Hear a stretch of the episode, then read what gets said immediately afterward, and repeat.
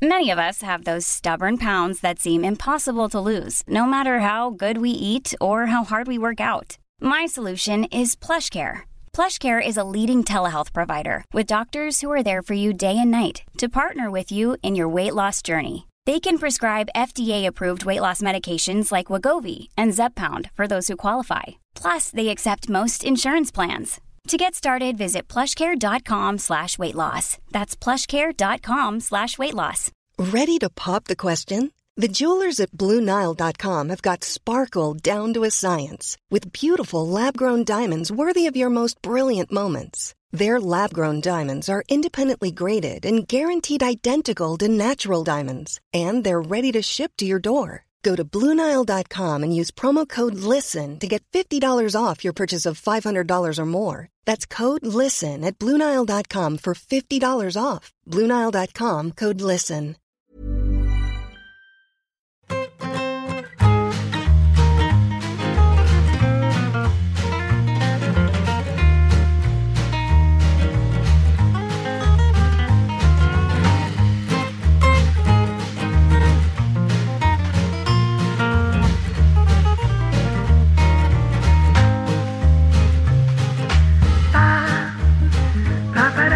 Que a ti también te ha gustado como a mí, y yo creo que Miguel es un poco más moderado en su... Sí, mira, Luis Aragonés tenía una frase para esto que decía, ese futbolista es más bonito que bueno. Pues yo creo que a Belfast le pasa eso. Es, es más bonita que buena. Sí, hombre, puedo, puedo, puedo estar de acuerdo con esa afirmación. A mí lo que me pasa es que tiene, te diré, siete, ocho cosas que me, que me conmueven profundamente. Entonces reconozco que tiene cosas que también son... Hay un par de cosas impresentables. Hay un, hay un, un- un karaoke después de un funeral que no me creo. Bueno, bueno. hay bueno, alguna bueno. hay alguna alguna escena así de bailoteo de los padres que bueno que bueno está justificado porque es la mirada de un niño y tal pero pero sí que hay otras cosas que me conmueven me conmueven los abuelos me conmueve Blanche Flower y los Spurs me conmueve bueno todo lo del fútbol que hay varias cosas me conmueven y no sé, me conmueve incluso la última dedicatoria, me recuerda a, unas cuantas pelis de Garci que están dedicadas. Yo creo que es un poco ese rollo. Y, a mí me funciona, es verdad que, que tiene cositas que son un poco de taparse la- los ojos así, pero en general me ha parecido bonita. Bueno, que la defienda Diego, que el otro día dijo que era deliciosa de principio a fin. A mí, eh, me ha gustado mucho porque me la esperaba un poco más cursi, muy, el ejemplo de película nostálgica con a, lo mejor me imaginé que tendría demasiados clichés y tics de ese tipo de películas, pero eh, estoy de acuerdo en algunas cosas que no me gustan nada, como dice Carlos, el exceso de glamour de los padres. Y, por ejemplo, un poco de brocha gorda, esas comparaciones que hace con, con- los westerns, con- con el solo ante el peligro, me parecía que estaba un poco, muy poco sutil esas, esas comparaciones, pero, pero el, el ambiente que capta y me gustó, me gustó, me gustó mucho. La verdad que yo creo que también tenía las expectativas un poco bajas y siempre pasa que cuando luego te gusta más, pues... Y como dice Carlos, tiene muchas cosas futboleras muy chulas también. Sí, sí. Lo del cine lo mismo, ¿eh? Chiti Chiti Bam Bam también, es que forma parte también de, de mi- de mis, de mis- las pelis que yo vi de crío, ¿no? El Liberty Balance, por supuesto. Eh, eso también es verdad que, que a los que somos de todavía de ir al cine, como tú, Miguel, debería, debería haberte ablandado un poco. Yo voy muy poco, muy poco. Y eh, Patch va mucho, pero creo que esta no la has visto, ¿no?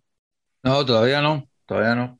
En cualquier caso, en este programa tan interesante que tenemos hoy, yo creo que mi rol va a ser un poquito el ser un poquito la voz del pueblo, ¿no? O sea, cuando veo, cuando vea que os vais un poquito hacia classics, yo paro, meto alguna cosa de Sí. la isla de las tentaciones, Benidorm Fest o algo así, y ya racionalizo esto un poquito, ¿sabes? Pero bueno, Ayer tirar, empatar. tirar, tirar, exactamente, caer sin empatar. Correcto, correcto. Bueno, de, de Benidorm Fest a mí me, me gustaría comentar algo, pero es que no he visto ni un minuto. Y no lo digo en plan, yo no escucho podcast porque soy un ser superior. O sea, es que... No, pero bueno, con todo el respeto para la gente que habla de esto en redes sociales más que de Wardle todavía. No de Chris Wardle, sino de, El pasatiempo este de las cinco letritas. Nuestro amigo Ranedo es bastante pro comentar el Wordle. Hay que decir que la clavó con Nadal. Sabéis que uno de estos días, después de, de que Nadal, Rafa, ganase eh, el Open de Australia, la palabra en el Wordle en castellano era Nadal. Y Charlie lo había puesto, Ranedo había dicho, ojalá mañana Es verdad. Nadal en, en Wordle. Bueno, O sea, me estoy- pe- pe- pe- pelos como escarpios. Lo de Eurovisión te lo afina Patch, que lo- se lo tragó seguro. Hombre, no, claro, Su oficio le obliga a estar al tanto de esas cosas. En absoluto, pero me vi, me vi todo, me vi ambas semifinales y la final y fue todo un fraude intergaláctico, pero vamos, que entiendo que eso es otro programa. ya lo haremos, ya lo haremos ese programa. Eh, hoy vamos a hacer un experimento un poco raro aquí porque hoy vamos a hablar de fútbol y cine, pero de una manera un poco peculiar. De aquí puede salir o una genialidad o una basura. Yo me decanto más por una basura, o sea, hay más probabilidades. Y si no sale una Un basura, seguramente, no, no, seguramente a sea lirismo, a metáforas absurdas. Totalmente, o sea, totalmente. Y, y si sale bien será porque hoy tenemos un invitado que yo creo que, que va a estar al nivel, seguro, Carleto. Le vamos a poner un poquito de presión a Diego porque los dos últimos invitados han cosechado muchas críticas en los comentarios. O sea, no, no lo vamos a negar, nosotros eh, estamos encantados con, con ellos, nos caen muy bien, pero ha habido gente que por lo que sea mm, les ha puesto un poquito a parir en esto del social media. Entonces, mm, esa presión se la vamos a poner hoy a Diego, pero yo estoy seguro de que lo va a hacer muy bien. Preséntanoslo para poder conocerlo un poquito mejor. Bueno, pues en realidad este, todo lo hecho hasta ahora debería haber sido números cero. En realidad este es el, el- el primer auténtico saber y empatar, porque es la primera vez que triunfa la meritocracia. Es, es nuestro primer invitado que no es amiguete, Colega. conocido, colega, nepotismo, que tengo un tío que necesita, que, que lo está pasando mal y tiene que salir en saber y empatar, a ver si le contratan. No, no, no, no. Aquí Diego Soto ha venido porque es muy bueno en lo suyo. Y lo suyo son un par de cosas, un par de cosas importantes. Una, eh, espero que, que- creo que no te importa, ¿no? Que, que hablemos de, de- de tu trabajo hacia, hacia el exterior, que no es un, que no es un secreto, una, una identidad que haya manten- que mantener en secreto. Bueno, para los cuatro que ven esto, tampoco te preocupes que, que, no vayamos a, desvelar ningún secreto, pero Diego es un auténtico genio de, como community manager, lleva la cuenta de TCM, una marca que a mí me fascina, con la que me gustaría estar siempre vinculado y que me encanta. Y, el que no siga, por ejemplo, Twitter en, en- las redes a canal TCM, TCM España, la verdad que se pierde un, un tío que, que es un crack y una cuenta que es buenísima. Es buenísima, es buenísimo el material que tiene TCM y es buenísimo cómo nos lo presenta todos los días durante varias horas eh, aquí nuestro amigo Diego. Pero es que además Diego, que es guionista, eh, ha participado en la serie del año. O sea, la serie española del año eh, lleva una de las firmas del guion, es la de nuestro amigo Diego, y estoy hablando de Venga Juan, la tercera parte de esa serie que empezó con Vamos Juan y que Diego San José, un tocayo suyo, eh, ideó junto con otros locos y en esta temporada eh, Diego ha estado y ha, bueno, escrito varios episodios y, y la verdad que el nivel es sensacional y lo ha demostrado, así que, así que aparte de otros trabajos que tiene, más pequeños o quizá menos conocidos, él es un hombre de redes sociales y es un hombre de talento y es un hombre de, de guion y además, para colmo, es futbolero. Muy futbolero. Y además es futbolero de pedigrí. No es de estos como aquí, como en este programa que está lleno de madridistas y esta es una cosa con la que hay que acabar. No. Diego es de un equipo canchero, es de un equipo de provincia, es un equipo que jugar en primera división es, es ya bonito por sí mismo y es un logro en sí mismo. Diego es del Alavés y, y un poco culé. O sea que puede que Mm. por ahí nos salga bien el programa, Mm. si sabemos cómo tocarle los cojones. bueno, tú, tú fuiste muy alabado en el, en el episodio anterior precisamente por... mm, fuiste declarado MVP porque no te cortaste nada a la hora de decir eh, lo que pensabas ¿no? y lo que sentías respecto a esos jugadores del Barça, que no te caía bien ni Iniesta. Te han subrayado mucho esa frase. Pero un error mm, fue un- fue una locura transitoria, o sea, ese no era yo. O sea, simplemente. De hecho, me había forzado a no, a no decir ningún futbolista del, del Barça, porque era lo fácil. Pero Sí, sí, eras tú, era-. Eras tú, absolutamente eras tú. Bueno, Diego, no te quejarás, ¿no? Buena, buena presentación te ha hecho Carlos. Bueno, ahora ya, vamos, me estáis metiendo una presión ya. Sí, sí. Esa Muchas gracias, idea. Carlos, por la presentación más elogiosa que me han hecho probablemente en toda mi vida. No Eh, nadie, Queda grabado. Eh, la verdad es que por un lado es una temeridad también aceptar una invitación para hablar de fútbol y cine estando Carlos Marañón en la, en la conversación. Pero se hará, se, hará, se hará lo que se pueda. Aquí No. Carlos también nos está metiendo un fichaje de invierno de última hora también Sí. un poco... Aubameyang. Y os está haciendo aquí como la, la agencia esta Brasil eh, que traía estos de, ¿cómo se llamaban? Tráfico, no sé qué, que trajeron al Barça, Key sí. Rison, sí, Enrique, os están Eso, metiendo eso. un fichaje de última hora, pero, pero bueno, intentaremos estar al nivel. No, no, además somos muy, muy fans de, bueno, muy fans de Juan Carrasco. Ese Me alegro. cretino entrañable. Patch, tú le estás hincando el diente desde hace poco, ¿no? Absolutamente. Me, me he visto, porque Marañón me ha dado mucho la brasa. eh, me he visto, he visto cuatro capítulos de la primera temporada nada más y me está encantando. Estoy muy feliz, me gusta mucho. Sí, sí. Muy divertido. Además, una serie que, según he mirado en Film Affinity, cada temporada tiene más nota que la anterior. O sea, la sí? primera 6,4, luego 6,7 y la actual tiene un 7,1. O sea, va hacia arriba como Breaking Bad, esa serie. Que hay que ver con Javier Cámara, que lo tienes ahí en. Diego va aprendiendo porque coloca también estratégicamente sus cositas aquí para, para venderlas en cámara Claro. y tiene ahí un, un Forbes con, con Juan Carrasco en portada. Hablando de Forbes, Patch, había un jugador estos días que has descubierto que se llama Forbes como nombre de pila y luego tenía también apellidos aristocráticos, ¿no? Sí, pero no me acuerdo. es un, es un tuit que he visto en un sitio y retuiteado, campeón. Sí. O sea, no, me pidas que me acuerde de estas cosas. Yo sé. Vale, vale, bueno, lo buscamos, lo buscamos, mira, en tu timeline ahora rápidamente y, y- y lo tenemos ahí. ¿Qué camiseta traes hoy? Ya, ya nos quitamos encima la camiseta. La camiseta. Basile, no, ese no es Basile Bolí. No, no, es Boli el del, el del el, el ex compañero de Adama Traoré en, en el Wolverhampton. Es un central muy tocho. Y me ha dicho Gena Junior que en modo guardaespaldas, así, hombre de acción, Jason Statham, algo así, eh, podría funcionar. Entonces aquí lo traigo un poquito como referencia. Bien, bien, bien, bien. Bueno, pues eh, vamos a empezar. De TCM quería decir una cosa que me encanta, el eslogan de TCM, que es el cine que ya tenías que haber visto. Como diciendo, bueno, te vamos a dar una, una nueva oportunidad para que lo veas, aunque ya tenías que haber hecho lo- los deberes. Eh, Por cierto, que ya no se dice eslogan, ¿no? La- la- ahora se dice claim Eh, y estas cosas. Eslogan es un poquito viejuno, sí. Sí, es de los 70. Pero tú, tú, a ti te pegaría, por ejemplo, decir eslogan. Eh, oye, hablando un poquito del tema este publicitario, el tema naming.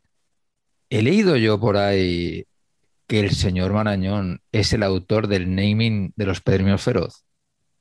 Y esto no lo sabíamos. ¿Cómo? ¿No lo sabías? En absoluto. A ver, autor. eh, el autor al final es que se votó y todos los que allí No, estábamos no, no, en, no. No, en no, esa no. es- primera reunión de los premios Feroz decidieron que era ese. Yo, yo propuse ese nombre. Yo Pues ya eso, está, pues pues, entonces ¿qué eres el autor, autor? Marañón. Claro. entre, bueno, entre, entre otros que había, entre ellos, pues estuvo a punto de ser los premios Arrebato, por ejemplo. Hombre. Bien ahí, Zuleta. Habría ¿eh? sido muy bonito también. Eh, Es un, nombre, es un nombre que se ha utilizado este año para dar un par de premios, ¿no? Eh, el premio Arrebato de ficción y de no ficción, ¿no? bueno, Este año han usado ese nombre para... premio a la película un poco más así es- oculta, ¿no? Y creo que sí. Sí, y nada, pues sí, sí, porque yo creo que lo hemos hablado alguna vez. Para mí, Fernando Fernán Gómez es el número uno, un tío que ha estado siete décadas escribiendo, dirigiendo, interpretando, me parece que, cualquier cosa de cine español que hagas, o sea, sí, Berlanga, tal, no sé qué, Almodóvar, pero es que Fernán Gómez lo ha sido todo. Lo ha sido todo y todo, o casi todo, muy bien. Entonces, simplemente recuerdo esa noche, era una cena cuando todavía esto era, bueno, una cena de amigos, de compañeros, viendo, buscando en la lista de la filmografía de Fernán Gómez alguna pista que me pudiera dar para proponer un nombre así a bulto. Y recuerdo haber dicho Feroz. Y la verdad que me gustó y, ahí están, sí, pero vamos. Qué bueno, pues. Es bonito, pero bueno. Podrían haber sido también los premios Señorito. totalmente. Yo me enteré el sábado también de eso, ¿eh? de, que, de que Carlos era el autor. Entre tweet y tweet de Bandini y tal, apareció. Exactamente. apareció, muy, tapado. muy tapado. Apareció eso. ¿Están ustedes viendo lo de Pajares? Porque ahí me está gustando bastante. Veo muy activo en Twitter con eso, sí. Me está gustando mucho.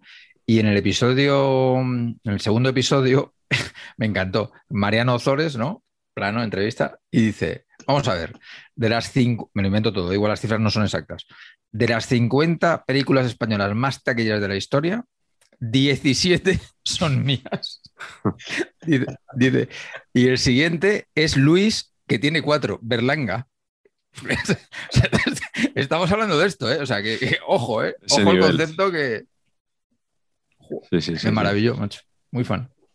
Tremendo, tremendo. Bueno, pues hoy vamos a hablar de, fútbol y cine, pero bueno, de una forma un poco peculiar. Mm, Patch tiene una aspiración desde hace muchos años, que es eh, que a él le hubiera gustado que Rafael Acarra le invitara a su programa eh, a sentarse en los sofás aquellos para jugar al si fuera. Y vamos a jugar hoy con géneros cinematográficos y vamos a preguntar a qué personaje del fútbol o a qué personajes del fútbol elegiríamos para rodar una película de distintos géneros. Así que, bueno, eh, con este planteamiento un poco surrealista, vamos a empezar contigo, Diego, que eres el invitado.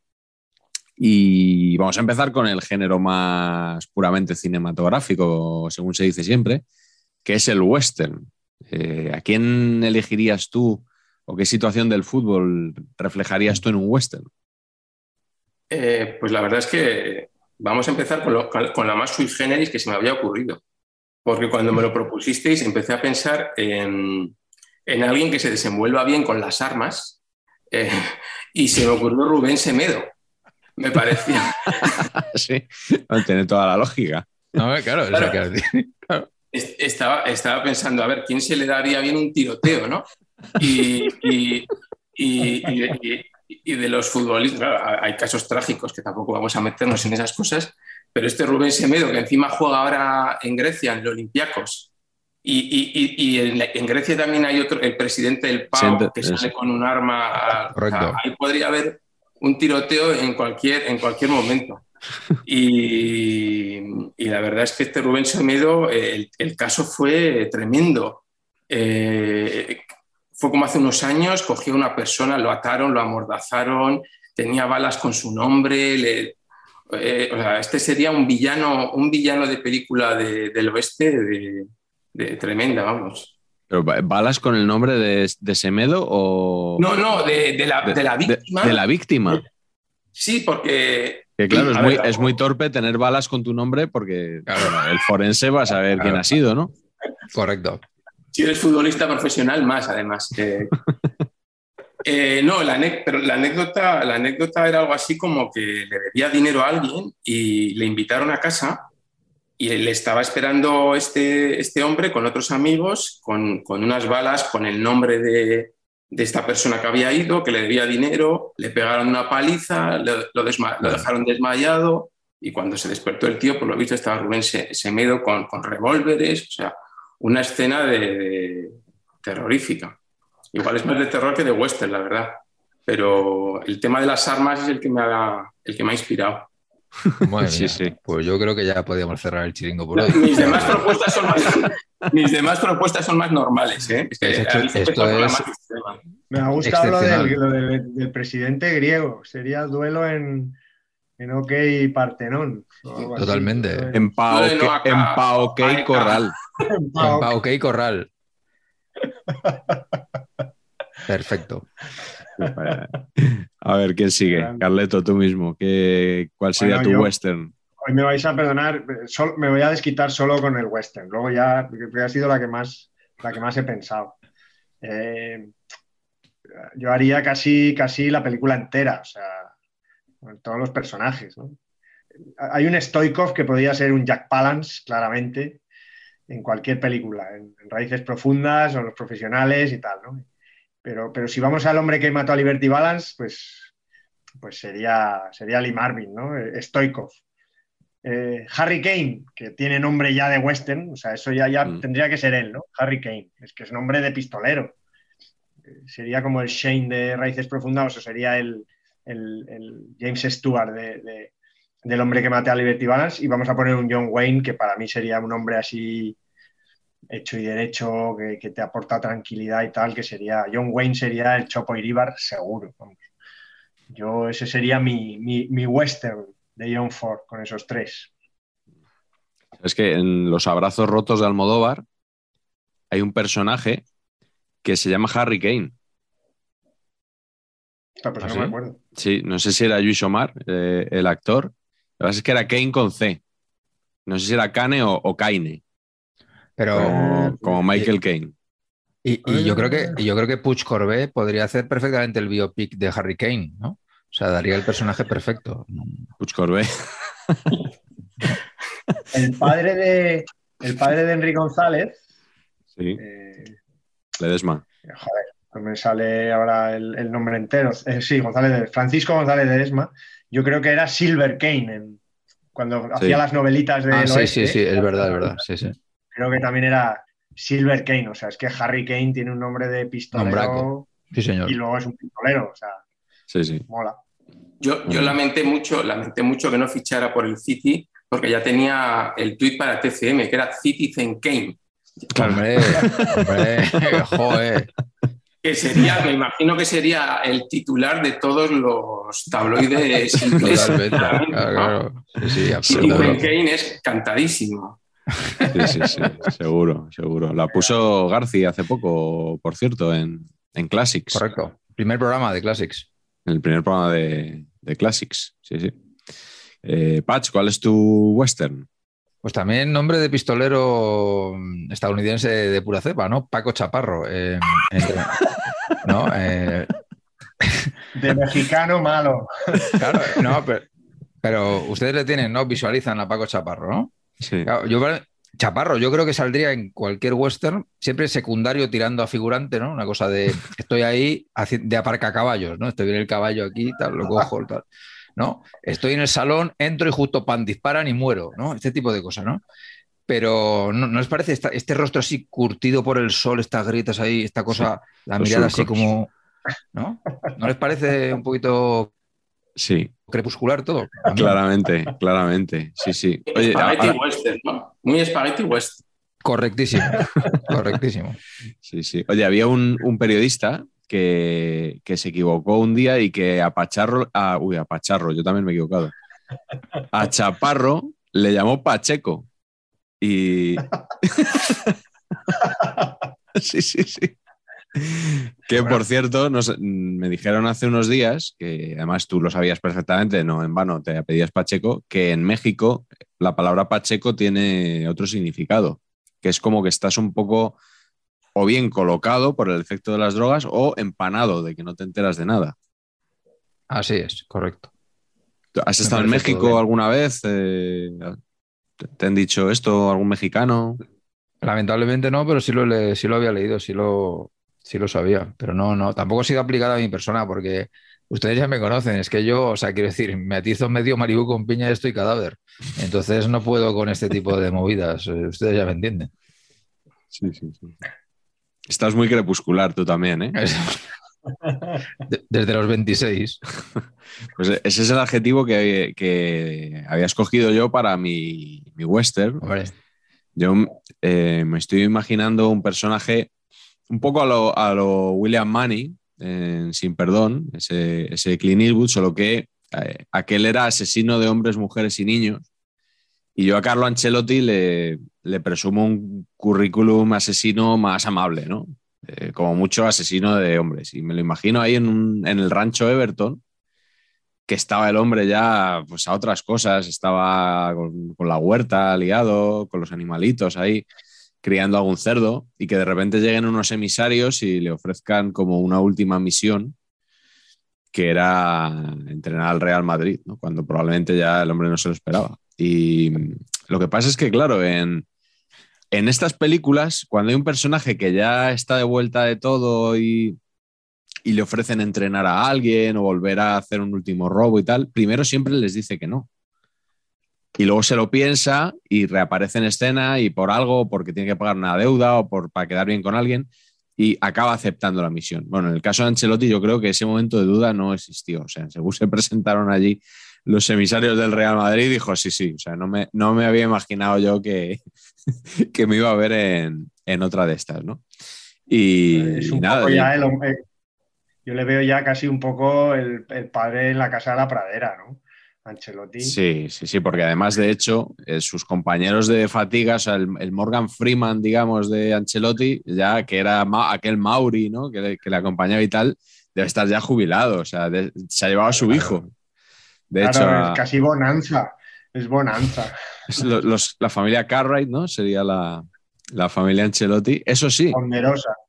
Carleto, Ancelotti nos caes muy bien, pero no olvidamos que hay carteles de Se Busca, que debes dinero a la agencia tributaria, nos debes dinero a todos.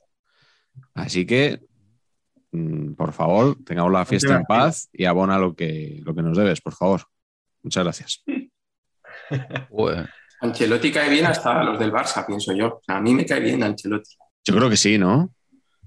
Sí, sí. Pero es eso que leí el otro día uno, pero te jode que te caiga bien, claro. Entonces, y entonces te cae mal. ¿No?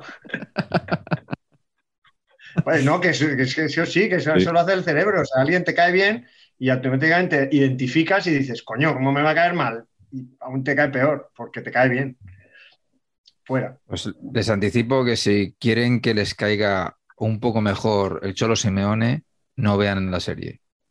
Se lo digo ya. A, ver, haznos, rápido comentario, por favor. Haznos, sí, sí, sí, por favor. No, no, no. El Cholo también es un buen personaje de Western. ¿eh? Sí, totalmente. Pues a mí me parece insoportable, absolutamente insoportable. La serie es tragable y tiene cosas que molan y descubres cosas y todo lo que tiene fútbol, ¿verdad, Carleto? Te lo tragas. Pero el personaje, tío, es muy difícil de tragar, muy difícil, mucho. Sería dirigida por Gustavo López, ¿no? Según. Efectivamente. Según dijeron en la COPE, le presentaron como director de. No sé por qué, porque luego no, es el director, tiene dos directores y, ninguno de ellos es Gustavo López. Pero bueno, cosas, cosas que, que suceden. Vamos a cambiar de género. Empezamos contigo ahora, Carleto, si quieres. Vamos a la comedia, vamos a ver si nos reímos un poco. ¿Con quién? Aquí me ha costado. Tengo que decir que, esa, la visión trágica del fútbol me impide verlo como una, muchas veces como una comedia. Es verdad que lo disfruto y lo gozo jugando, sobre todo, ¿no? Pero, y, obviamente he ido a lo fácil y, se me había ocurrido el payaso Aymar, por ejemplo, ¿no? ¿Eh? Esa me gustará más. Ahí has estado fino. Ahí he estado fino. Pero me voy a ir a algo sencillo, tipo las comedias de. Joder, se me va a ir el santo al cielo. De Jerry Lewis y Dean Martin. Vamos a, vamos a, ir por ahí. Entonces, elegir una de esas parejas, ¿no? Que podría ser que ya han salido aquí tantas veces, el dúo sacapuntas, Nicolás Illich y, y, Pedro Munitis, que, ya me da un poco de pereza. Porque además, sacapuntos, perdón el dúo saca puntos. Además, el que sacaba los puntos era Zijic, que, es que también, si miras los goles, estuvieron dos temporadas juntos y uno metió 25 goles y el otro 6. Pero son el dúo sacapuntos. No, no, no le acabo de ver tampoco la gracia. No, pero yo me quedo más con el Batman y Robin de. El Batman y Robin que lo ves y te descojonas. La foto que se hicieron, Kevin Keegan y, y el ínclito exentrenador de Real Madrid, Deportivo La Coruña y Real Sociedad, autor de una de las mejores frases, como tú bien sabes. John Benjamin Tosak. Formaba la, Eso. Batman y Robin eran eran esa pareja. Así que yo me quedo con eso porque eran, eran Batman y Robin de la serie, de la serie original, no eran ni de Tim Burton ni, ni los siguientes. Así que mm. yo me quedo con esos dos, que como podemos ver en esta imagen, esa foto es bastante cómica. Sabes que John Tosak tiene capítulo, ¿no? En, frases de fútbol.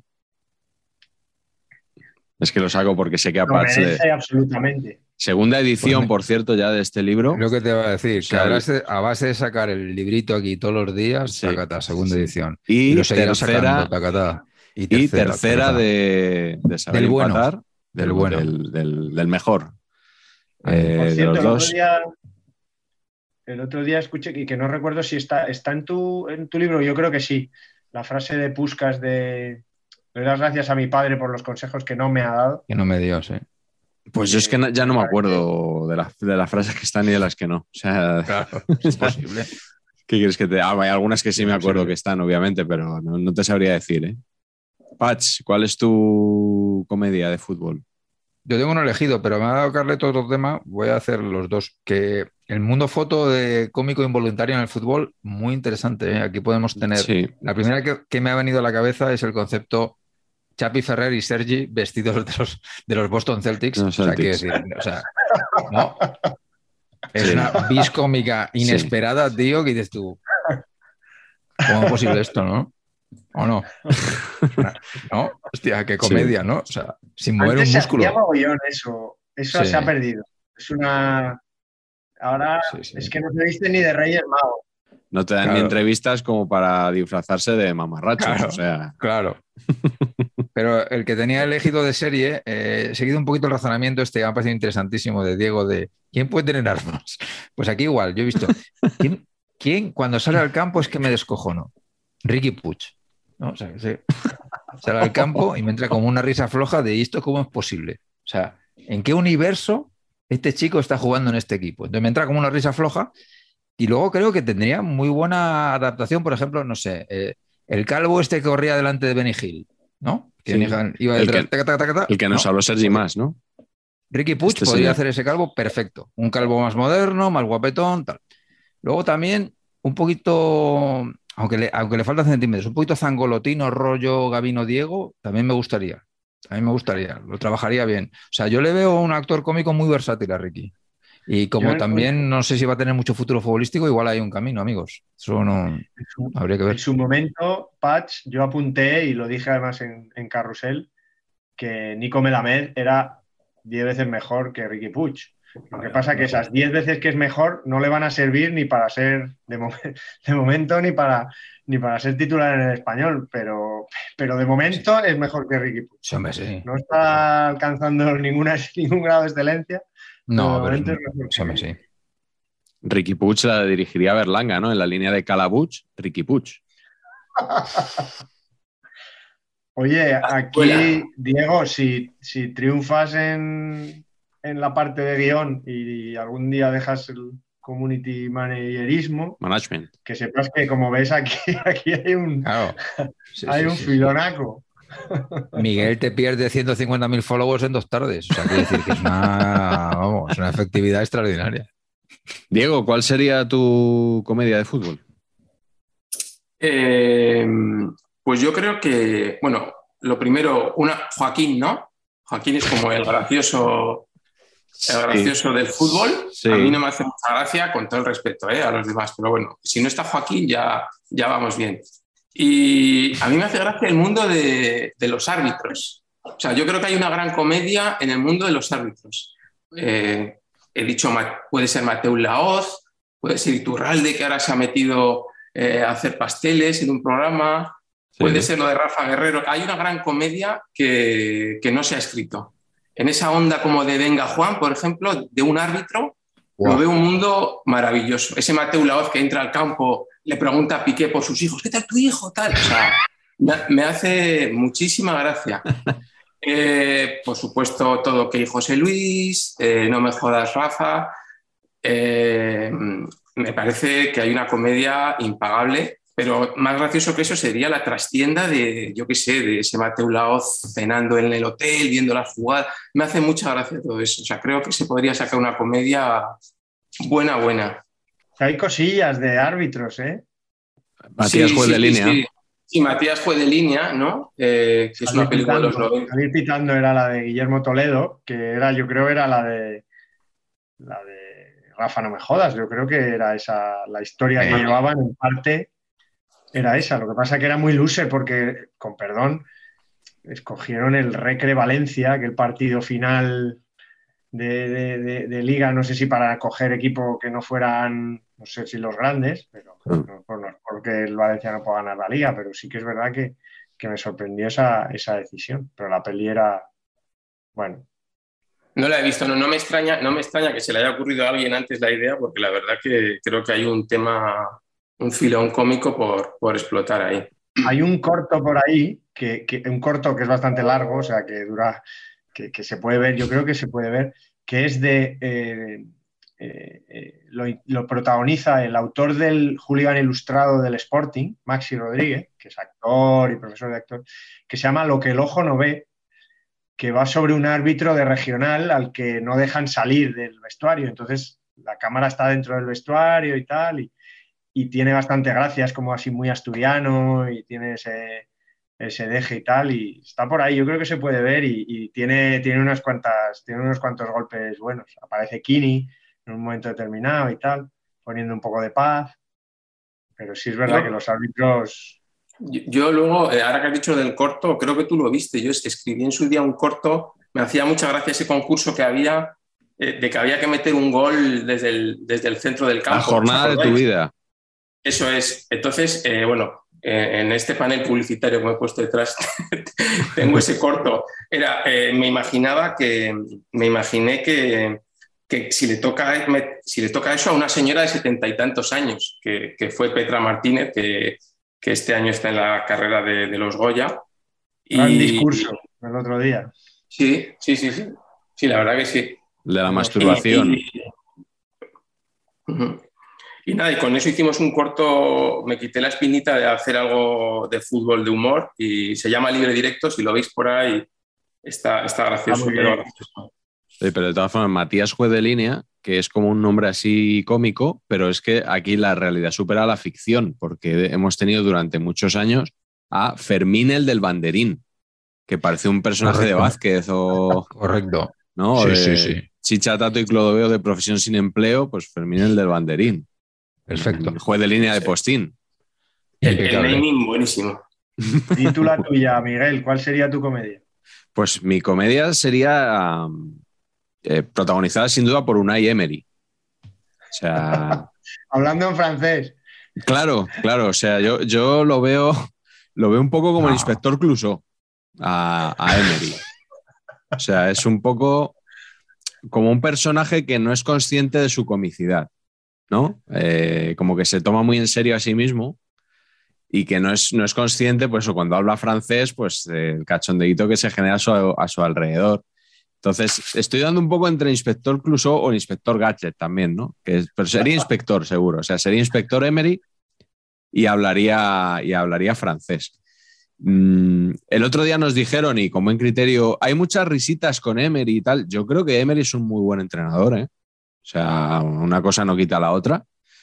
Es verdad que el escalón este de club top con el PSG se le resistió, luego en el Arsenal no le fue bien, pero oye, ha sacado resultados en un montón de equipos, de Almería, Valencia, Sevilla, ahora en el Villarreal ganando la Europa League. A mí me parece que es un, muy buen entrenador, pero creo que es un personaje y que es un personaje que, ya digo, es eh, una especie de eh, humor involuntario, ¿no? Sería un pues es un investigador que encuentra el éxito por casualidad o mm, por, eh, el caso del inspector Gadget, que, ahora lo recordamos como muy simpático, el inspector Gadget era un imbécil.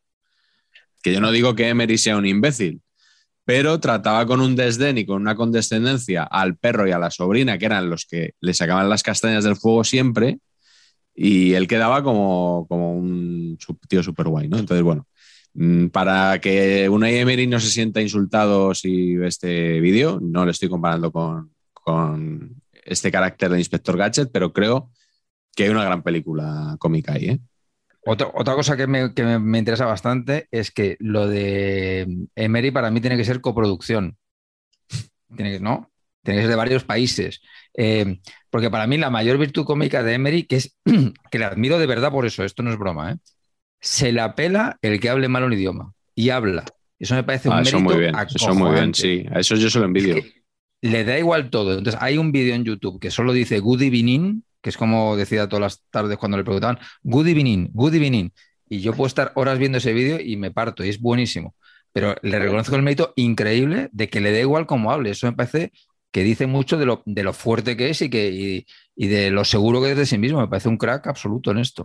Y está bien tirado lo de la coproducción porque o sea, hay misión, misión Moscú, misión París, misión Londres, misión Lorca. Yo creo que, Muy bueno. que da para Da, pues eso, da, da. TSI Las Vegas, TSI... Qué bueno. Bueno, vamos a cambiar un poquito de, de género. Vamos a cambiar bastante de género.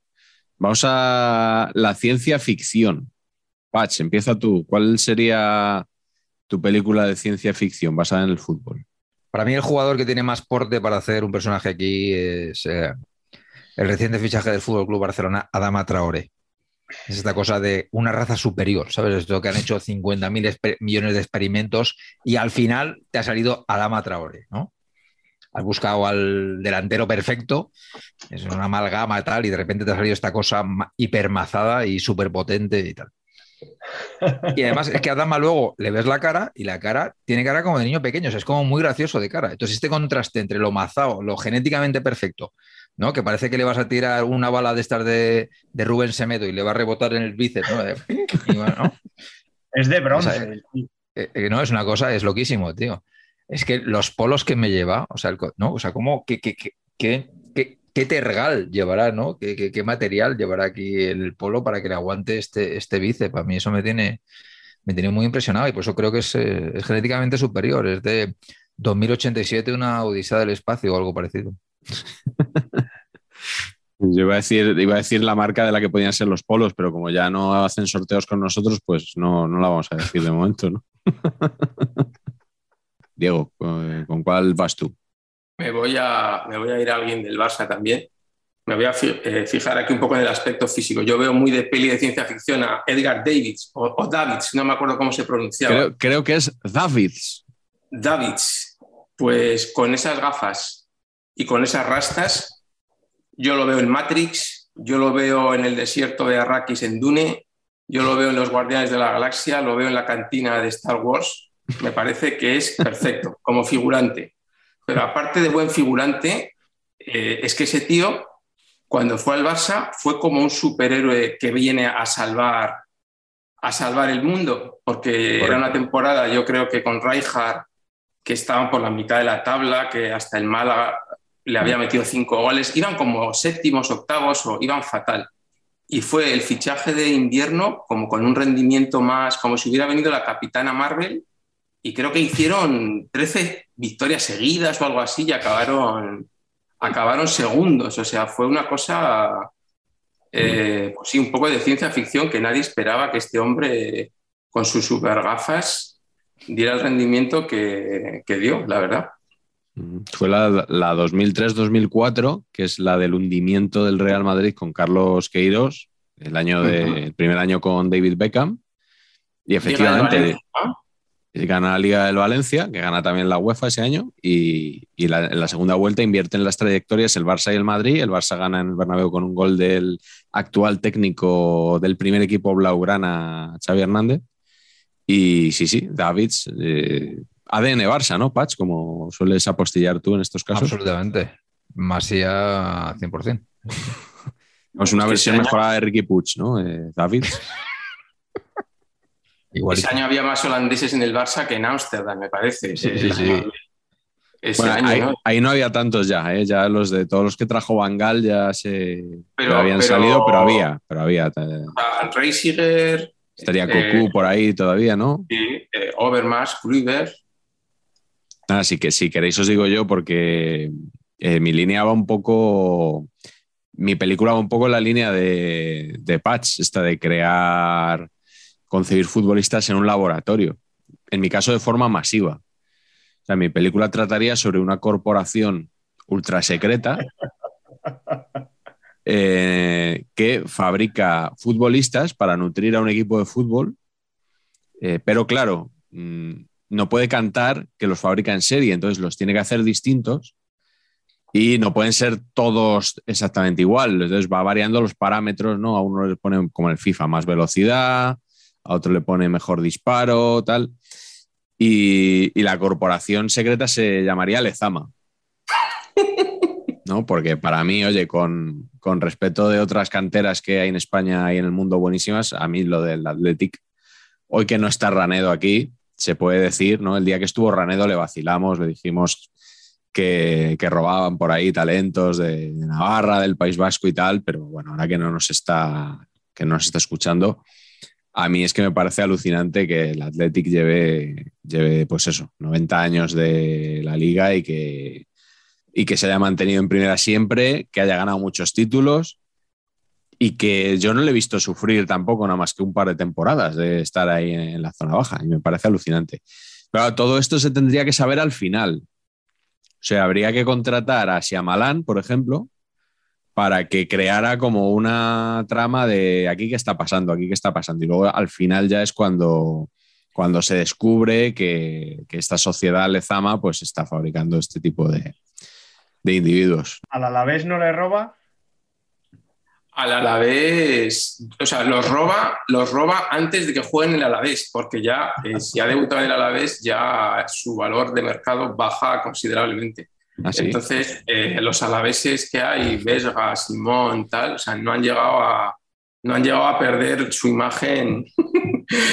es que últimamente estoy muy quemado con el Alavés porque es bastante lamentable verles jugar pero normalmente se van a Bilbao antes de debutar en el Alavés, la verdad. Salvo algún caso como, por ejemplo, de Marcos. De Marcos sí que debutó en, sí que debutó en el Alavés. Casi todos los vitorianos de, del Atleti no han pasado por, no han pasado por Mendizorroza. Por cierto, aprovecho para, para, recomendar el libro de Oscar de Marcos, que tengo aquí por otros menesteres. Ahí va. Eh, lo tenía aquí a mano y, y bueno, pues eh, este libro se puede, se puede descargar de, de, la página web de la Fundación Athletic, ya que he hablado yo de Lezama. Se puede, se puede descargar de forma legal y gratuita y, y leer ahí.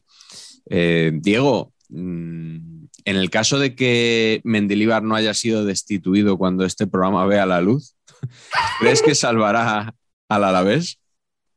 Eh, estoy bastante pesimista este año, la verdad, porque hay un empobrecimiento un empobrecimiento año a año de la plantilla, o sea, al final más que entrenadores la plantilla.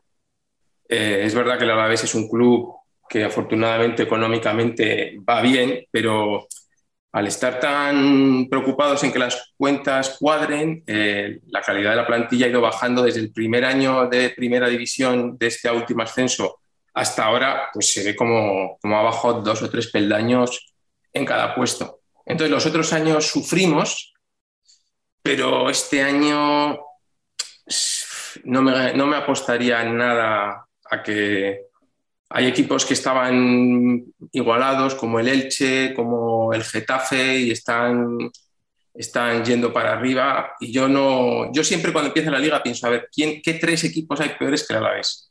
Y es que ahora solo veo peores el Cádiz y el Levante. Me falta otro. Lo veo, y eso que Mendilibar me gusta, ¿eh? pero está el tema complicado. Bueno, si escuchas las conversaciones de Pachi y de Marañón algunos domingos, igual te parecía hasta que el español eh, estaba ahí peor que vosotros, ¿eh? Déjate, déjate. Eh, déjate, déjate. Dinos tú tu. Pues, pues tu... yo voy a hacer un pequeño homenaje a nuestro invitado de hoy. Y por otro lado, creo que es que ciencia ficción, es que no hay otro. No hay otro futbolista posible. O sea, este es la ciencia ficción. Es un futbolista de mi infancia. Yo creo que Patch lo ha visto seguro también. Correcto. Y es el bueno de don Enrique Basauri Arbulu, alias Mazinger. Eh, ciencia ficción. Porterazo. Sobre, yo lo recuerdo sobre todo en el Club Atlético Sasuna. Tengo un, o sea, es, es, es, para mí y en casa y tal, que como sabéis mi padre es navarro y tal, vivimos muy de cerca el, el, el, ascenso aquel de los años 80, que fue en Murcia además, eh, con un gol de Rández. Eh, no fue el primer ascenso porque en los 50 había estado y había, jugado mi, tío Adolfo Marañón y tal, y, en los 60 alguna vez con Félix Ruiz y Zoco y tal, pero el Osasuna que sube en los 80 es el que luego estuvo muchos años, yo creo que todos, el que todos hemos vivido en nuestro en esa infancia, ¿no? esos duelos contra el Madrid y tal. Pues de ese primero, esos primeros tres o cuatro años de Osasuna en primera, eh, además le ganaba al Barça y tal, era como, estaba muy bien.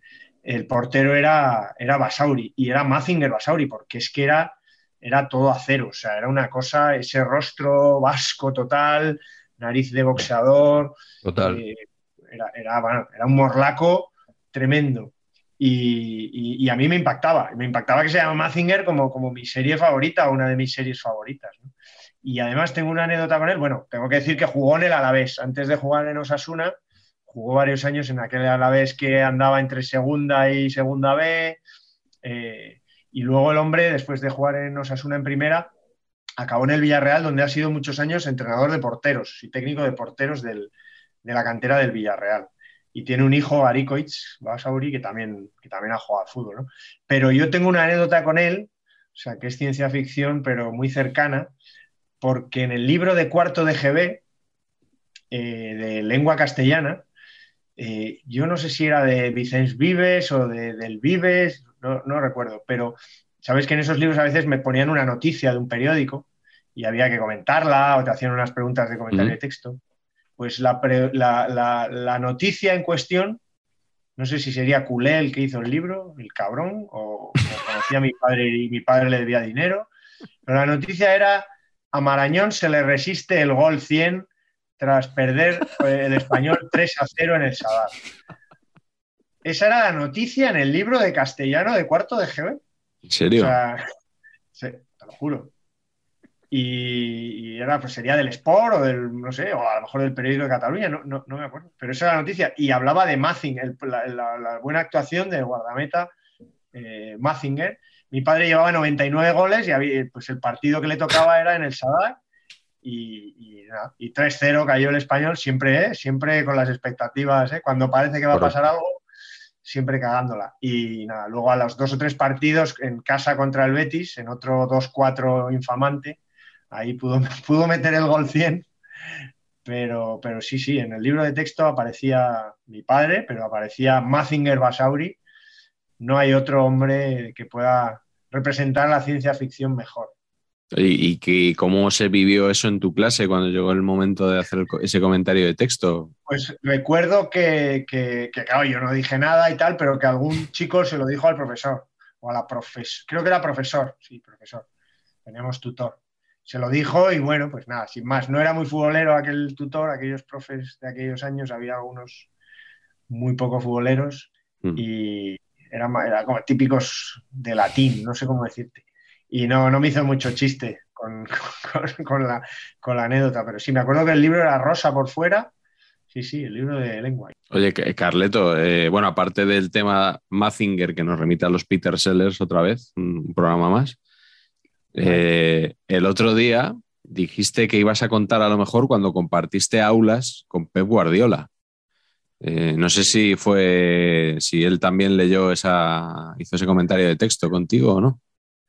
No, eh, yo estudié Derecho en una universidad privada y, eh, una compañera nuestra era la hija de Antón Parera, que ahora creo que es concejal. Antón Nadal Parera.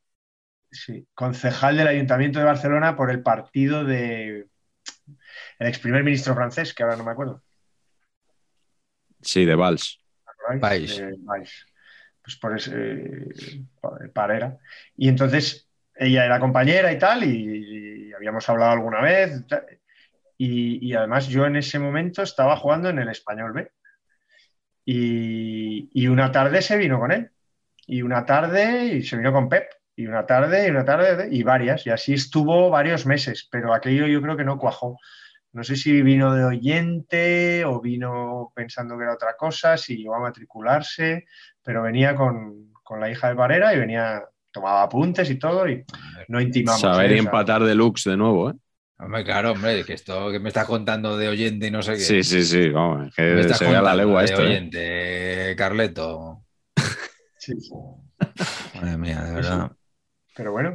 Y que fuera el EGM. no, eso. duró mucho su, no duró mucho su periplo, su aventura leguleya, pero, pero ahí estuvo, sí. Oye, pues dejadme, ya que estamos hablando de Guardiola, vamos a pasar al género de terror y dejadme que empiece a mí porque me voy a ir al Barça precisamente. Eh, no porque el Barça actual sea una película de terror, ese sería el chiste fácil. Eh, no, no quiero ir ahí, pero bueno, tenía la opción de hablar de la maldición de Bella Goodman, que yo creo que se la sabe absolutamente todo el mundo que esté viendo este vídeo, ¿no? Mm, Entonces, a ver, yo, si fuerais un productor, eh, a ver si me comprabais esta idea. O sea, sería, habría que pulirla un poco todavía, ¿vale?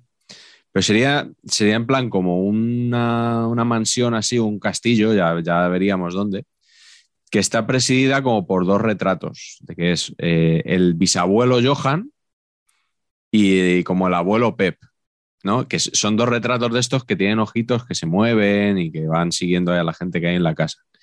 Y entonces como que hay una maldición que pesa sobre todos los que visitan esa casa, hasta el punto que ninguno consigue pasar una noche entera allí, porque son los- esos espíritus se desaparecen recurrentemente, o sea, ¿no? A, a Setien, a Kuman, a Xavi, todos estos. De hecho, Xavi eh, habría una escena muy impactante que iría por todos los pasillos de, en un triciclo subido, iría por todos los pasillos de- del castillo, eh, porque el chico tiene la impresión de que él puede hablar con, con esos antepasados, así moviendo el dedo y tal, pero todavía no está muy claro que el chico tenga esa capacidad. Entonces, ahí habría un poco, no sé si veis vosotros, que ahí habría película, o si me puedes decir, oye, casi que vamos a hacer lo de Bella Goodman. Yo creo que eh, aquí el guionista pareces tú, ¿no? Porque realmente estás, o sea, estás contando, no estás diciendo personas que te recuerden, o sea, estás contando historias enteras de, de géneros, o sea, maravilloso. Me imagino a Xavi escribiendo tiki-taka en las, en las puertas como Red Ram, ¿sabes? No, en la máquina de escribir todo el rato, tiquitaca, tiquitaca, tiquitaca, ¿no? Sí, sí, sí. A mí me ha gustado, me ha gustado, la compro. Me la compráis. Bien, bien. ¿Cuál sería la tuya, Diego? La mía eh, eh, no es tan elaborada como la tuya. no, estaba pensando en jugadores eh, eh, que me lleven a peli de terror. Eh, pensaba un poco, Frank Riveri me, me- me- me llevaba un poco a. Muy bien. me llevaba un poco a, a un Frank, es que encima se llama Frank. Claro. Es un poco peli de Frankenstein, pero al principio había pensado en Gravesen. Gravesen lo veo Oh, muy ogro Gravesen para película sí, sí. Es rec con slasher, personas. un slasher tipo Halloween o Viernes 13, se te aparece graves en- por las noches en el camping o donde sea, o si te miras al espejo y dices graves en tres noches aparece, o sea, lo veo muy de peli, muy de peli de terror, igual un poco tópico por, por ese aspecto que tenía y que le llamaban el ogro y todo eso, pero, pero lo veo, lo veo. Además luego ha tenido una vida, que, creo que ahora está en la, vive en Las Vegas o, o no sé qué historia, que es, es vecino, ha debido hacer fortuna con el póker o algo así, es medio vecino de Nicolas Cage, está leyendo por ahí. O sea, que Gravesen es un personaje que lo veo, lo veo, no me extrañaría que fuera tipo Vinnie Jones, así que en un momento dado alguien le ofrece salir en alguna peli o algo así. Pero Nicolas Cage, ¿el auténtico o el que se coló en el Bernabéu con Ramón Calderón? Eso no me lo sé. ¿No? No, buenísimo. Buenísima Es eso. un, un cómico italiano con dudoso parecido con Nicolas Cage, un tal Calabresi, que se acreditó diciendo que era Nicolas Cage y se coló, hasta la cocina, le regalaron una camiseta de Nicolas Cage, todo, él grabando todo para su programa, claro. Eh, le regalaron una camiseta de Robinho, que era la gran estrella del Madrid en, en aquella eliminatoria de Champions contra Roma que perdió el Madrid. Y sí, sí, dejó en bastante mal lugar a, entre otros, Ramón Calderón, que cuando le preguntaron decía, no, no, si yo ya sabía desde el principio que, me, que no era el verdadero Nicolas Cage. Mentira, o sea, el vídeo está ahí, tragó, pero vamos, pero como un campeón. Cambio, cambio mi propuesta de comedia por esta, me ha gustado. Me ha, gustado. Me ha recordado, me ha, Y me ha recordado esa época en la que era el Atlético de Madrid se asociaba a las estrellas de cine, ¿os acordáis? Sí. Y las Sí, estrellas, hombre. era un tema de marketing, ¿no? Eh, Sí. Estaban Sony, asociados a Sony o entonces iba la estrella de cine. El otro día, por cierto, un chaval que le retuiteé yo y me, me lo agradeció un mogollón, hizo el hilo de todas las camisetas, el hilo Ah, sí. con foto de todas las de las dos, creo que fueron dos años y medio o así, pues me lo he perdido que, eso. que- que usó el que usó el Atleti en aquellos años y, a- y como coda puso todas las estrellas que esos años prese- presentaron películas. Que sepáis que yo poco a poco, aunque lo tengo un poco abandonado, pero tengo una carpetita en la que voy metiendo actores con camisetas, o sea, actores que van a campos, eh, y eso pasa en todo el mundo, no solo aquí, porque po- po- podemos encontrarnos actores que tienen 17 camisetas de 17 equipos ya, Mm. eh, y yo voy haciendo ahí una carpeta para en algún momento hacer una galería en Cinemanía.